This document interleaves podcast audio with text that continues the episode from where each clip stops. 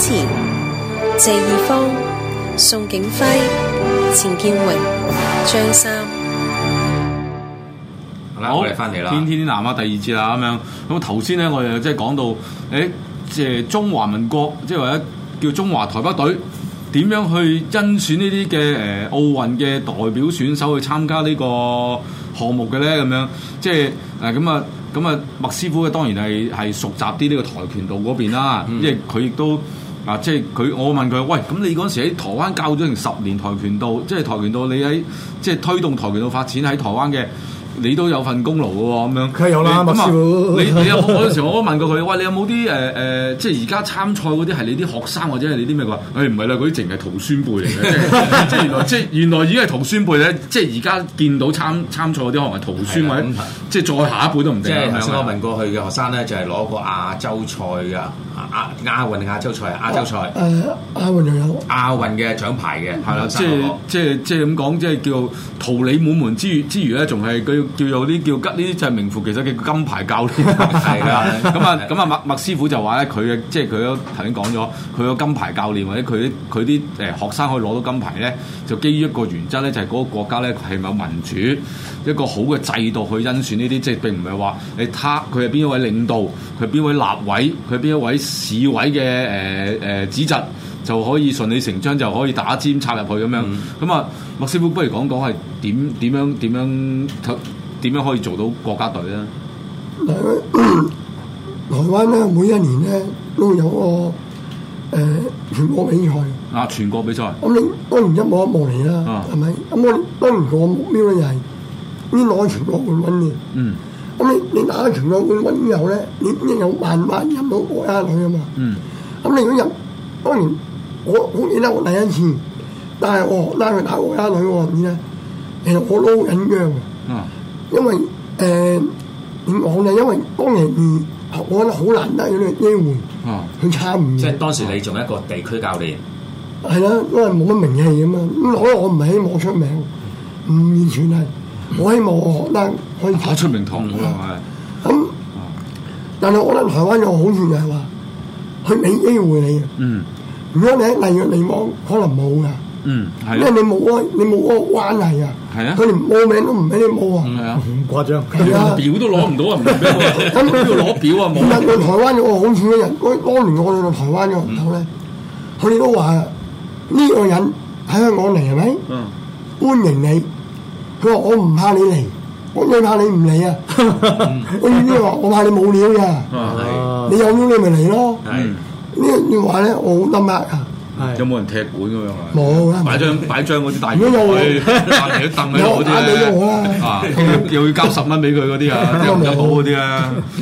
我呢啲説話咧，我聽完之後咧，我而家會好點講啊？會有一個動力啊！嗯我哋用咗三年時間去揾咗第一班兵，嗯咁而呢班兵咧，亦都真係同我攞到好多嘢。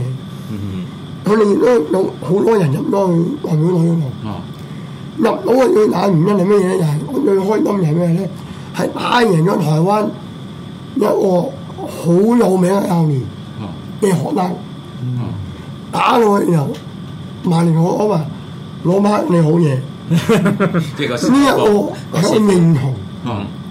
所以我覺得台灣呢個地方，佢係只要你努力，嗯你有機會，你要硬派啊，係嗯你唔好旁門左道，係去到邊度一樣。嗯。嗯唔係喎，即係嗱咁講啊，佢喺一個有制度嘅社會裏面咧，梗係行正派啦，係因為個制度保護正派 嘛。咁但係如果個冇 即係個制度本身有問題嘅社會咧，如果死人都要旁門左道 啦，大跆佬。拳啊道咧喺台係灣咪先咧就算係發展得唔錯嘅，咁當然啦，你係台灣嚟講，亦都有啲即係體育協會咧，亦都係一啲即係話細集啊，咁都有嘅，即係有啲混帳嘢都出嚟嘅。啊咁但係咧，即係跆拳道咧就相對咧就係我相信發展冇咯比比較比較好，冇咯因為比較多人參與啊係啊。嚇咁係誒應該係據所知係誒由小學有有比賽，全國性嘅比賽，中學就佢又叫誒國中嘅叫初中啦嗯係，啦初中有初中比賽，高中有高中比賽，大專嗯有大專比賽，係好完整嘅，每一級都有嘅。嗯啊，咁就所以係嗰個參與度啊，或者係參與人口咧，一定足夠。嗯佢哋話最好就係咧，佢哋唔小學啊，呢個體育班嗯，嗱，體育班呢樣嘢咧，我唔知香港有冇啊？哦，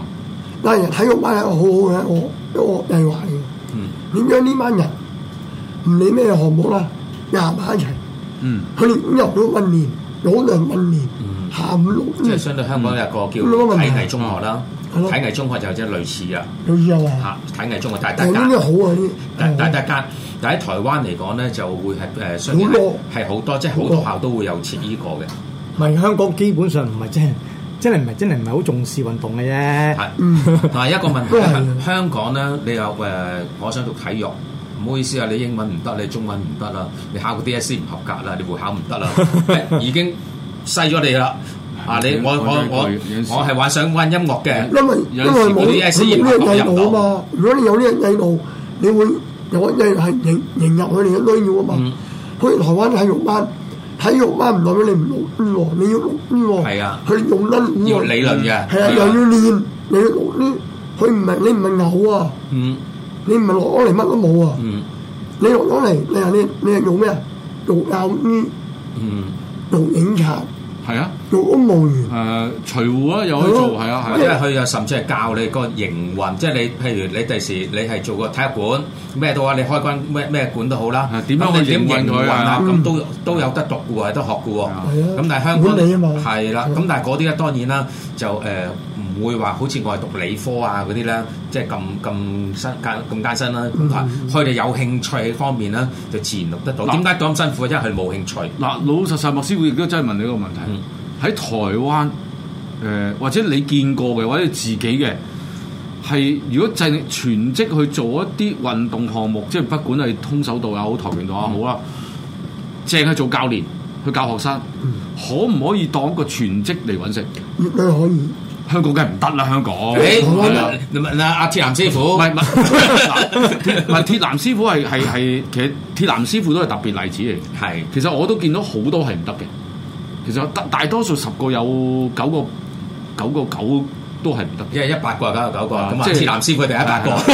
第一百個嚟嘅咁啊咁啊！如果台灣係得嘅話，即係你你原來發覺喂習武係有出路係嘅喎喺個地方咁講。有啊， 咁如果阿鄭師傅咁，即係阿龍師咁講咧，咁香港嚟講係即係如果係誒、呃教教武啦，我唔可以唔一定係話跆拳空手道咩咁樣。其實喺你以你嘅經驗嚟講啦，即係行呢條路揾食嘅係咪誒容唔容易咧？誒、呃嗯其實唔易嘅，真係唔易嘅，因嗯為啱嗰、個，因為你嗰、個、呃誒第一口就係阿麥師傅話齋，麥師傅都叫唔出名 自己。咁呢個你嗰啲一般徒弟就一般徒弟話啊我學我學成啦，即係我因為我攞到即係我攞到啲認可啦，我即係攞到好多雙雙啦，我真係我想開個館。嗯第一你要租樓，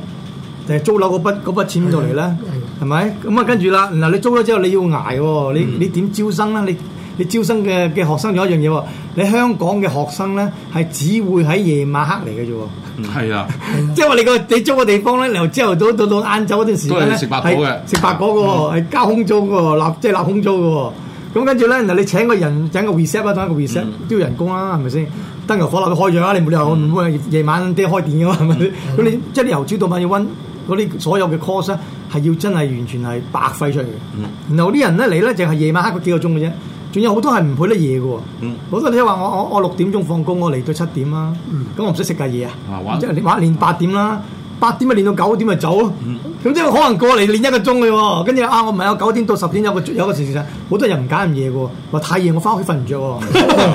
喎，有好多呢啲麻煩啊但嘢係嘅。點解以前咧，即係我哋記得五六十年代香港其實開武館都真係可以揾到食嘅唔係喎。其實咁嗰講陣時嗰啲係天棚嚟噶嘛， 第第一嗰陣時天台租金唔同，第二有啲唔使租金點咯天係啊有棚。啲唔使租家，第第二有啲咧，其實佢教嘅地方佢根本就唔係喺唔係喺武館㗎，喺屋企即係啊啲屋企啊、咩前鄉下嗰啲前鋪後居嘅啊咋咁同埋你唔好以為佢冇兼職副業喎，佢要醫鐵打啦、出診啦，即係要去睇症啦咁樣，或者有一啲或誒者啊可能老婆做緊餐廳嘅出面。係啦，有啲師傅又可能誒誒誒誒要要即係唔醫鐵打嘅，有啲師傅搞第二啲嘢，搞唔係仲有一樣嘢舞獅啦，係啊，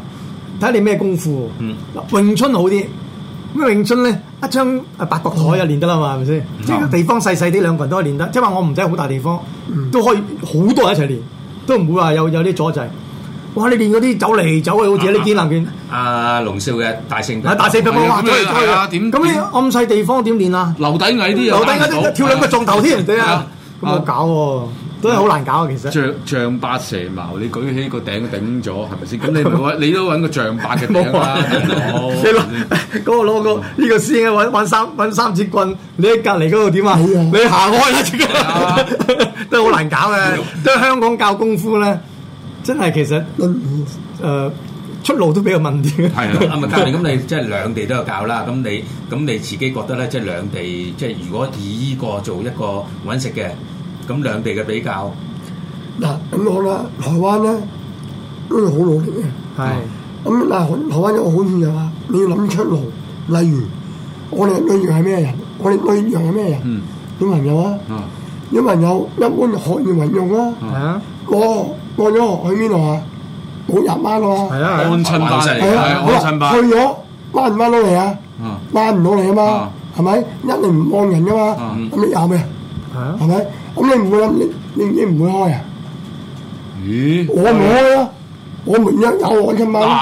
喂，麥師傅，即係你意思，你係搞咗個安親班，個安親班裏面就推佢嗱嗱安親班，安親班嚟之後，香港人冇呢個詞字眼嘅。安親班即係咩？冇人班啲學學補習補習社，嗯係咁啊，帶啲僆仔就啲僆仔就會即係放咗學就嗰托度管啊學啲管啊做功即係托課兒所你托兒係所咁又唔好托管我，教育嚟啊！係我學管英學學係啊管係我哋點樣就係一條龍服務，早上練咁樣翻學，跟住下晝我去到夜晚練埋跆拳。跟住啲媽媽媽媽咧，我唔諗加班嚇哦，加有啲臨啲唔緊要，我等你。哦正喎呢個咁你咪唔係咁誒，唔係咁啊，呢學家唔明我係咪明會咯唔會係喺即係喺安親班嗰個價錢之餘，再叫加翻少少咧？一定會啊！一定會啊！喂我哋唔出諗血噶嘛，我啊我我教埋你功課，要教埋你武藝，跟住學埋跆拳，俾埋萬你嚟。即係文武雙全，我我呢份嘢我唔喎，喂掂喎，喂喂，麥師傅，你早講啦，咁咁嘅喂計劃，我哋唔好有有諗我哋喎我哋唔好節目講，俾人抄啊，大佬唔係但係你你又你又咁諗翻喎啊。麥師傅唔止教功夫，仲要煮埋飯，仲要湊埋仔喎。咁又其實你我好對，開心嘅喎。但係我唔係我唔係開唔開心問題，你話你有幾多個師傅咁多才多藝啊，大嗱佬？唔緊要啦，哦阿鐵男師傅嗱嗱術學科我嚟教啦，咁啊教數我掂嘅。嗱你兩位一個就空手到個跆拳道，諗喎阿龍少你啊，你係大聲啊，啦我而家直情直諗到呢條呢，正諗住用呢條橋啊，其實咦大把屌掂喎咪早咪唔係因喂為，我可唔可以呢節再做過啊？我都 cut 咗佢，呢單嘢唔可以爆俾人聽，哇！屌財路嚟㗎，其實我。我哋唔好擺上 YouTube 啊！ 呢啲嘢嗱嗱，你你你計啦，嗱，阿麥師傅，你嗱安親班本身咧，到而安親班本身幫人哋教教細路仔做功課咧，已經係有錢賺㗎啦。咁日如頭果啊嘛，日頭係啦，唞下咁啊，到佢譬如話佢做完晒功課嘅，咁啊再練跆拳道啦，又賺又又練又喎又咁啊，亦都咁咪唔會浪費咯。係啊，同埋又可以即係訓練到一啲誒學生啦係啊。第三樣嘢就係話，喂，我煮埋飯俾佢食，我又另外收錢㗎喎，係誒啊。呢個都包含啊，啊包含包埋㗎啦啊，包埋屌，夜晚食夜晚我哋租個功夫食粥嘅啫嘛，夜粥佢食咪搞掂咯。喂，食都唔使錢一樣，咩食咁使錢啊？唔係我唔知咯啊嘛，咁樣做咧，同嗰啲學生飲嘢係啦，係啊 Ờ. 啦好，因，為人老老馬拉老龍，係啊見見你都我見老豆，係啊， 嗱真講嘅講到食，我哋就有阿錢博、啊，阿錢兄，我哋呢個飲食專唔得家，蝕食咖喱啊！得叫前前兄搞蝕本，大佬佢又要走，又要支好紅靚嘅紅酒，跟住又食學生啲好唔嘅飲嘢酒啊嘛，學生唔飲酒有啊嘛，啲大唔大係啲啊噶啦，嘛阿，前兄你有靚咖喱啊，夠死 係啊啊啦！唔係喂因為喂，呢個我體會到就係話，當年嘅咧，我開間管我學院啊，嗯我啲學生成日都留得啊，係你阿媽唔好嚟，嗯我諗下諗下，一百蚊咁嘢啊，明唔明啊？啊咁我落你咁樣困住佢，咁我唔開啊，嗯係。咁我明嘢嚟咯。但係香港香港比較難啲，我覺得。你知唔知你冇你冇財路唔係租緊滾啦，而係話咧，大部分小朋友咧屋企都有費用嘅，佢係唔會俾你安親班嘅。有啊唔係啊嗱係有嗱有邊啲去安親班咧？真係好草根嗰單，好草根嗰班，好草根嗰班你未必肯俾錢去嗱學。啊唔係㗎啦，其實阿譚師傅即係冇接觸啦，但係托管咧，其實好多中產咧都會有，都會係咩參加，係啊，托管市場香港好大好大㗎，我唔唔知同喎啊！佢佢香港嘅托管同台灣嘅托嗯管咧係兩回事嘅心態。香港嘅托管咧就係你最其實香港嘅僆仔咧佢要喺嗰個叫所謂嘅補習社做晒啲功課係咧啦，其實就已經夠食夠時間食飯㗎啦。台灣係雖然功課壓力都大，但係佢總有即係佢做完之後，佢有啲時間係啊真係唔使多㗎。個僆仔你放同佢放電。係啊個零鐘頭嘅跆拳道班夠夠啊佢今晚夠瞓覺㗎啦，其實係啦。咁但係嗯香港呢個零鐘頭都抽唔到啊嘅，未唔係同一樣嘢，香港啲家長未必中意佢個僆仔又喐手喐腳㗎。係啊係唔啊，係啊，又唔係啊，畫畫係啊又唔係啊好。多好多係咁啊話。嗱，而家香港又唔同噶啦，又唔同啦真係唔同噶啦，係啊，係咪㗎？我雖然冇教兩年小學 啫，你唔好當我真係唔同啲啊小學真係脱底節喎。嗱，你依家真係你唔好當我哋真係冇教過嘢流。同你講，我哋覺得香港細路仔好多咧，算啦。你睇下你點 sell 嘅啫唔，係係啊 sell 啊，唔係 sell 係係係係，佢哋真係佢真係佢嘅客嚟㗎。我你知唔知我試過有細路仔望住我，做咩唔斟水俾我飲？ 真嘅喎，主斟。 你咪有一樣嘢唔啊係唔！係，佢交足學費我針嗯啦，唔緊要，佢交足學費得噶啦。嗰啲嗰啲小香港嘅小朋友咧，佢佢仲有一樣嘢，其實佢好多都唔係真係好中意武術嘅咋。嗯尤其是你話嗰啲有跆拳道啊，呢啲咩話嗰啲，如果去到真係對打嘅時候咧，嗯就算個小朋友真係真係啊，我我打下打啦，阿媽都驚㗎。即係你打完之後，哇！你打到我仔啊，嗯 咁啊樣㗎。咁咁你嗱，譬如空手道或者跆拳道，香港誒而家學呢個嘅，感感覺上係多過以前喎，係咪咧？嗱咁講啦，即係香我唔港講台灣先，我翻香港先。其實香港嘅跆拳道咧，我都話幾十年嚟咧嗯，都完全冇進步喎，冇改變我過。嗰邊個係咁呢個咧，佢又冇進步又冇退步咯。咁啊，冇進步即係退步㗎啦。頭先我過嚟嘅時候咧，我哋都見到前我哋喺前面多個僆仔小朋友都着住件台係啊係服啊，係咪啊？咁其實而同埋家我同成日埋都啊最見慘嘅到有問啊題就係咧，而家我咧香港我睇到嗰啲嘢咧，就係有啲教練咧為咗討好啲細路咧。係啊，因為我我我過程咧，好似條呃咁嘅。例如話咧，唔係好似淨係。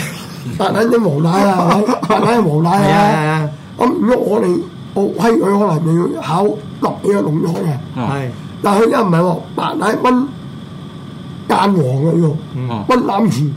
哦然之後拎黃帶，因為你第二次考帶先拎黃帶，哦每一次考你啱個動作，哦咁你一擺明係乜嘢咧？賺錢咯，係咯，咁但係問題呢樣嘢係我我第二樣嘢諗到啲乜嘢咧？唔係全全世界運動嘅都係咁樣咁嘅咁趨勢。咁有一個問題啊，我用用用好嘅喎。有一次咧，我喺台灣翻嚟啦啊，後人咁啊參加啲比賽，我哋問嗰個喂點解人得兩個人打嘅？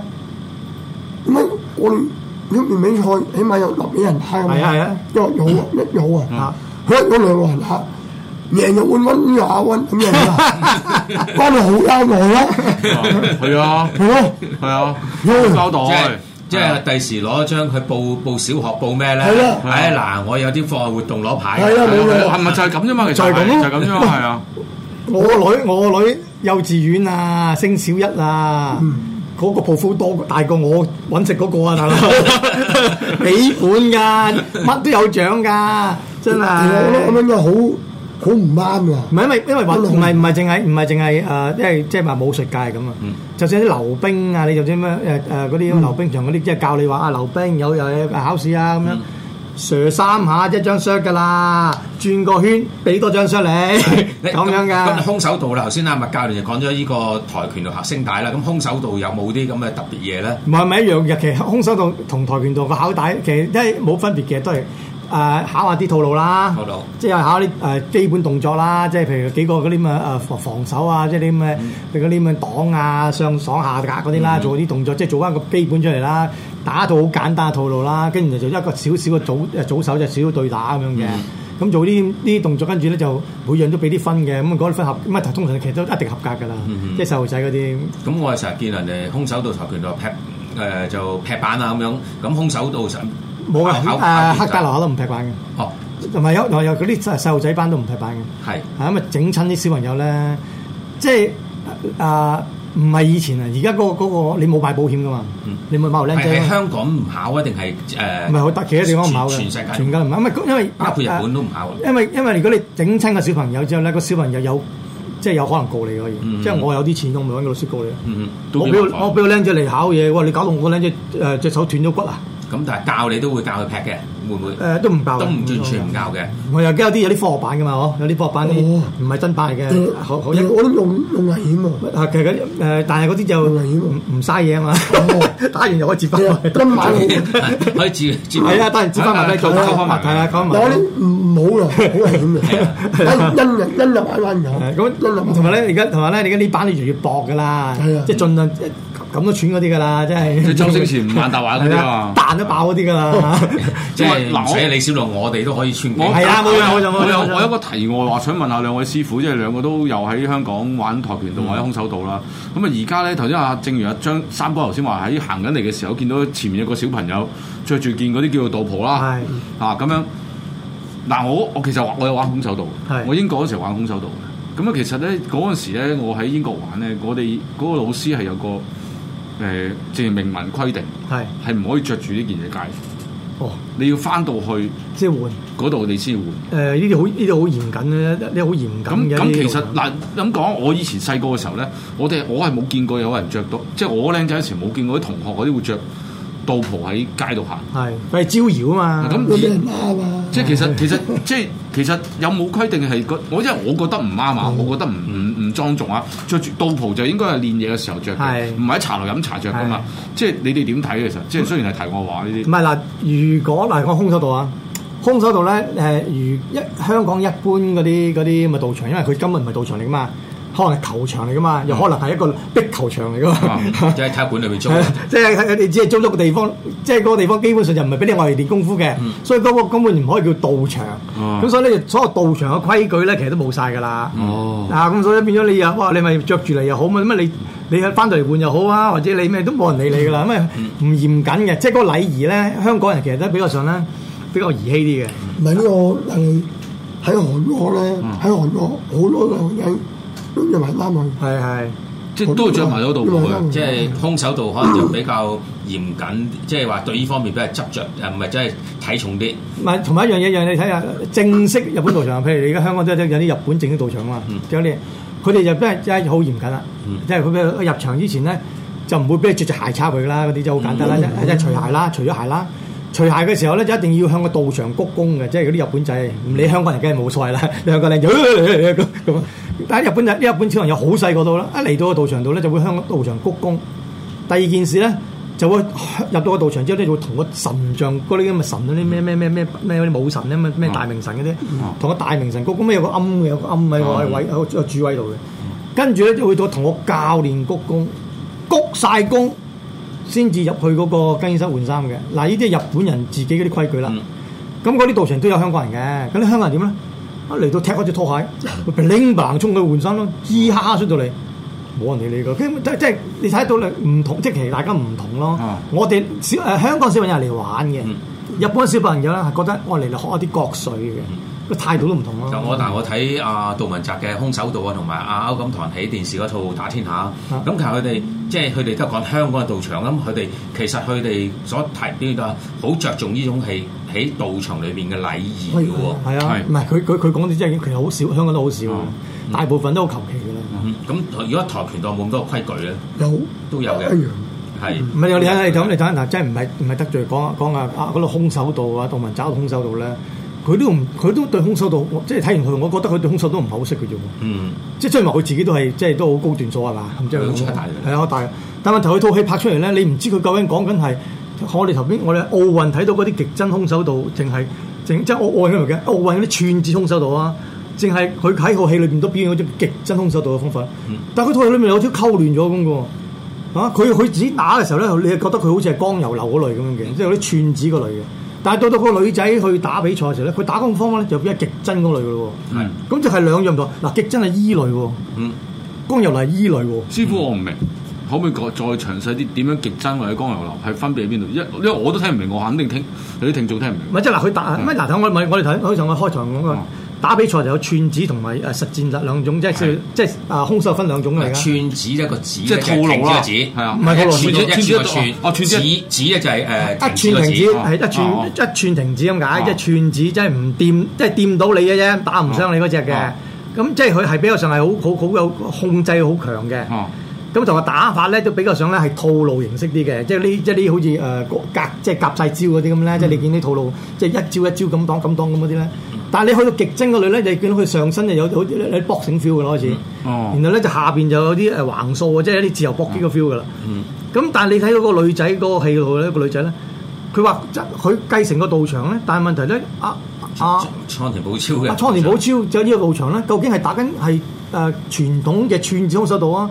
淨係打緊極真空手道咧，哦係唔會 mix 噶嘛？但係呢套戲咧，佢俾人感覺咧就係兩樣都 mix 埋一齊嘅，嗯分唔清嘅，唔分咦邊個樣咁如嘢。果係譬如話一個唔識空手道嘅人睇就 O K 冇乜嘢嘅喎，唔係娛樂就冇所謂啦，係啊係娛樂就啊呃好睇就得啦。你知但係嗱，即係而家我哋歸翻頭先我哋第一節嘅時候，一開頭講個問題啦，即係呢個沙地阿拉伯對呢個伊朗係，就點解伊朗嗰個俾人哋打一暈腳咗踢踢暈咗，然後竟然瞓伊醒係醒翻嘅踢時候，暈咗嘅俾人踢暈咗嘅伊朗選手係攞到冠軍咧，就因為嗰個沙地阿拉伯嗰個咧，就因為踢暈咗佢，因為佢哋比賽緊嗰個就叫串子空手道。冇錯冇錯冇錯，誒，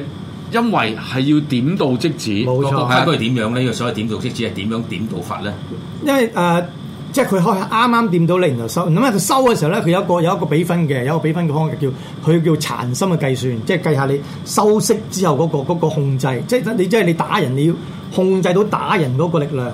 啊即係有啲人嗱，點解後來有實戰空手道咧？就係、大山培達佢哋咧，因為佢就哋唔覺得唔想玩呢套。唔係佢覺得咁樣唔咁樣唔得，或者唔實際嘅，覺得覺得做乜做咩要收手？因為我唔使收手㗎，大我哋山。培達佢哋打死牛啊嘛，係啊，打手即係即係，因為其實因為有有第一樣嘅就因為佢佢係從圖館出嚟嘅，咁、但係因為佢本身係一個韓籍嘅一個一一個空手道家，咁啊佢又覺得咧就喺日本咧就唔到重視嘅，咁、所以咧佢就誒、呃挑戰整個日本嘅傳統，我唔打呢啲嘢，我唔打串子，我要打實戰。嗯，咁我要去嗱打佛就好似跆拳道咁啦，拳係唔可以到頭嘅，但腳可以上頭。嗯哦咁啊，然後咧就誒、呃打咧可以全力打中嘅，即係可以實正打落去嘅，就唔使收手嘅。咁同、日本空手道本身嗰、個嗰、個諗法啱相反。日本傳統空手就話嘅串子意思係咩咧？係我控制個力量啊！一個好嘅武一個好嘅武術家，唔係淨係有力量去擊低即係打敗對方，而係有力量控制到個力量係打敗對方就得，唔打敗對方都得嘅。咁喺今次奧運裏面啦，咁嗰個去對打啦，即係你叫個組組組手啦啊，咁佢嗰個計分點樣去計咧？即係我我點睇到佢係誒點點到啲指入？譬如咁我誒咁我我碰下揩下，咪咁嗱，佢因為佢佢有個殘心計算咯嗯，所以你見到佢一掂到你之後，佢收手嗰下咧係大力啲嘅，咦咁即刻打埋，